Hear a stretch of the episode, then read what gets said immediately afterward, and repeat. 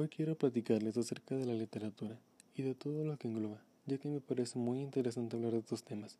Y para empezar, quiero decirles el significado de arte, que es el concepto que, engloba todas las creaciones realizadas por el ser humano para expresar una opinión sensible acerca del mundo, ya sea real o imaginaria.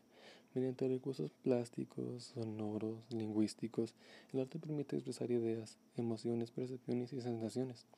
En el tema de la lingüística, les comento que aquí entra la literatura con tres grandes géneros, los cuales les explicaré. Estos son la lírica, la épica y la dramática. Estas se aplican a la hora de escribir cualquier tipo de texto poético, respectivamente, como las novelas, libros, poemas, entre otros. La lírica se caracteriza por expresar sentimientos, emociones profundos, tal cual es el caso de los poemas o canciones. Y la épica se caracteriza por narrar hazañas de héroes que representan ideales de una clase guerrera y la dramática es el género en el cual, ya sea escrito en verso o en prosa, normalmente es todo texto que se hace para ser representado, y sus opiniones, sus personajes tienen conflictos, además de que la historia tiene tensión y contraste, además de emoción. Y pues todo esto tiene una intención comunicativa, como la motivación o dar una reflexión sobre diversos temas que pueden tener. En la escritura de los textos hay un emisor, o sea, el autor, y pueden ser anónimos. y el canal, que quiere decir el libro, poema o como sea que se redacte, claro que esto tiene un mensaje, que puede ser una reflexión o sentimientos o emociones, y pues el receptor, o sea, el público que lea estas obras, el contexto es muy importante, en donde se ocurren todos los hechos, porque es donde ocurren todos los hechos de las obras, de la historia y así. Y el código, que se refiere al lenguaje literario y se caracteriza perdón, por temáticas propias de cada género de las obras. En esto se puede incluir la función poética, que es todo lo que ocurre y está centrado en dar el mensaje que se quiere dar. Y también son importantes las obras que y también son importantes las formas en que presentamos el texto, que puede ser versos, narración o diálogo, bueno, les voy a explicar. En el verso es un conjunto de palabras que forman una unidad o poema, sujetas a un ritmo o una medida determinada. La narración es, una exposición de una serie de sucesos reales y, o ficticios que se forman en un espacio y tiempo determinados. El diálogo es, en la literatura es una representación de una conversación entre dos o más personas que exponen ideas o comentarios de manera alternativa pues claro que hay formas de representar un género como los que te diré a continuación, que son los textos poéticos, que se escriben en un verso cuya métrica depende del número de sílabas. La conforman aquí, se utilizan las figuras retóricas, las metáforas, y se utilizan el sentido de la imagen poética. Después están los textos narrativos. Estos relatan una historia que puede ser real o ficticia, con la intervención de un narrador. Esto explica las acciones, personajes y el contexto de la historia y pues siguen los textos dramáticos. Estos textos se caracterizan por ser representados en obras teatrales y se organizan en escenas o actos y se utilizan frecuentemente en acotaciones. Ahora, cambiando de tema, quiero platicarles de los ensayos literarios y de subgéneros literarios. Un ensayo literario se utiliza para dar una reflexión subjetiva o espontánea sobre algún tema de interés.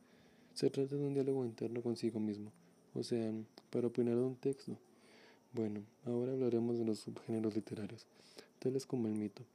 En sus inicios se representaban historias fantásticas de dioses y heroísmo. En los textos no había existencia de humanos y, y, pues seguimos con la leyenda, que son textos que relatan una historia que puede ser real, que haya ocurrido en el pasado y pueden ser agregadas partes de ficción y fantásticas.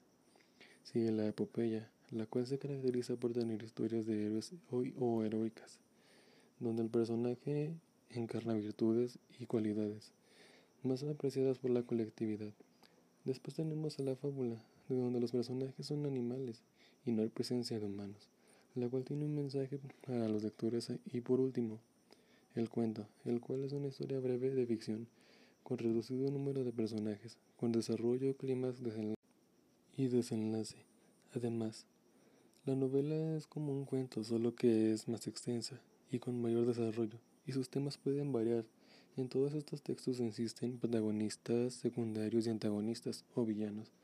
Los temas pueden ser fantásticos, inexplicables, maravillosos, como los cuentos de hadas, la ciencia ficción relacionada con avances tecnológicos o científicos, como parte de una visión al futuro. Y pues el policíaco que se caracteriza por ser, bueno, parte de un crimen que se debe resolver. Y cambiando de tema, de vuelta a la lírica, existen varios subgéneros de la lírica, los cuales les quiero comentar, porque es muy, están muy presentes en nuestro entorno estos días, como la canción, que es un subgénero lírico, el cual designa todo texto poético que puede cantarse.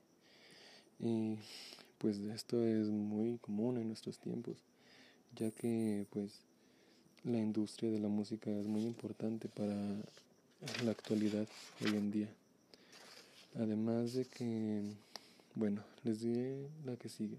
La elegía es una composición que parte de la muerte de una persona y hace consideraciones generales acerca de su carácter y su vida. Bueno, seguimos con la oda. Esto también es un poema que puede ser cantado, solo que expresa sentimientos de admiración o entusiasmo sobre un tema en específico. La poesía bucólica, poema que canta a la serenidad y a la belleza del campo. Esta yo no la conocía, sinceramente.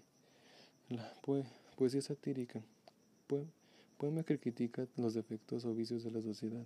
El soneto, composición poética formada por 14 versos divididos en cuatro estrofas, con rimas, en sus estrofas entrelazadas. Esos fueron los subgéneros líricos. Y pues ya por último quiero hablar de las épocas literarias, fueron muy importantes porque explican el cambio que sufrió la literatura a lo largo de la historia. La primera es la época literaria. La primera de las épocas literarias es la antigua. De aquí nació la literatura en sí, porque aquí salieron los jeroglíficos egipcios. O sea, los primeros textos que el ser humano pudo tener en sus manos. Los Después llegó la literatura moderna, que de aquí sale la poesía y el momento en que lanza la épica y surge la poesía del amor.